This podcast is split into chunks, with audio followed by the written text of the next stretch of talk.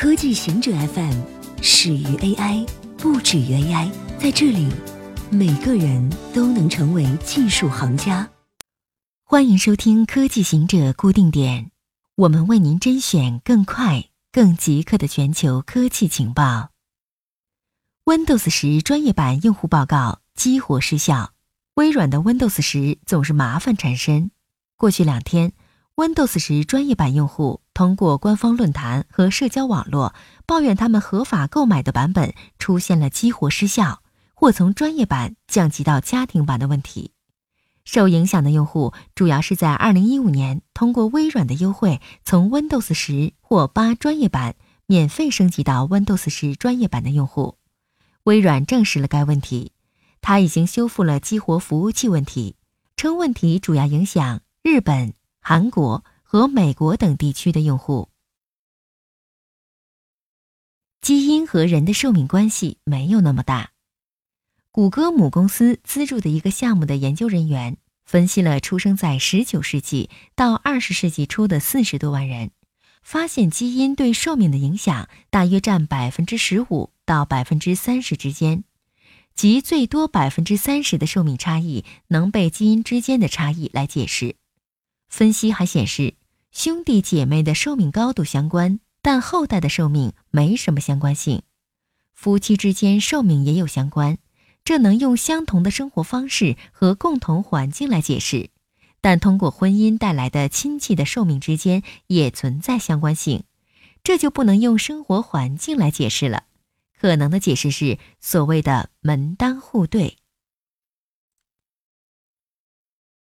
大疆身份识别系统漏洞允许攻击者将无人机变成后门工具。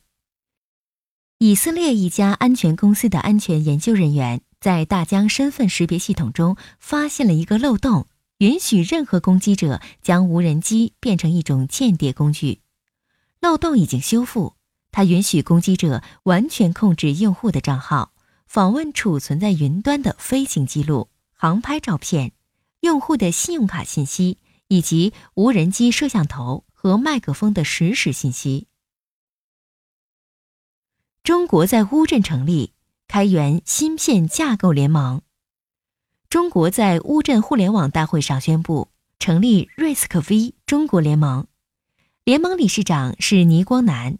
RISC-V 是基于精简指令集 RISC 原则的一个开源指令集架构。相比其他指令集，RISC-V 指令集可以自由地用于任何目的，允许任何人设计、制造和销售 RISC-V 芯片和软件。RISC-V 中国联盟秘书长包云岗称，RISC-V 指令集有望像开源软件生态中的 Linux 那样，成为计算机芯片与系统创新的基石。但只有 RISC-V 指令集还远远不够。还需要开发基于 RISC-V 的开源工具链、开源 IP、开源 SOC 等，才能形成开源芯片生态。这需要更多支持开源芯片的力量参与和贡献。联盟制定了一个三步走计划，希望用十年左右的时间，到二零三零年逐步完成开源芯片生态的建立。联盟发起单位包括中科院计算所、北京大学、清华大学。阿里、中天微、百度、中芯国际等近二十家研究机构和企业，目前已有一批企业构建了开源芯片关键技术。以上就是今天所有的情报内容，本期节目就到这里。固定时间，固定地点，小顾和您下期见。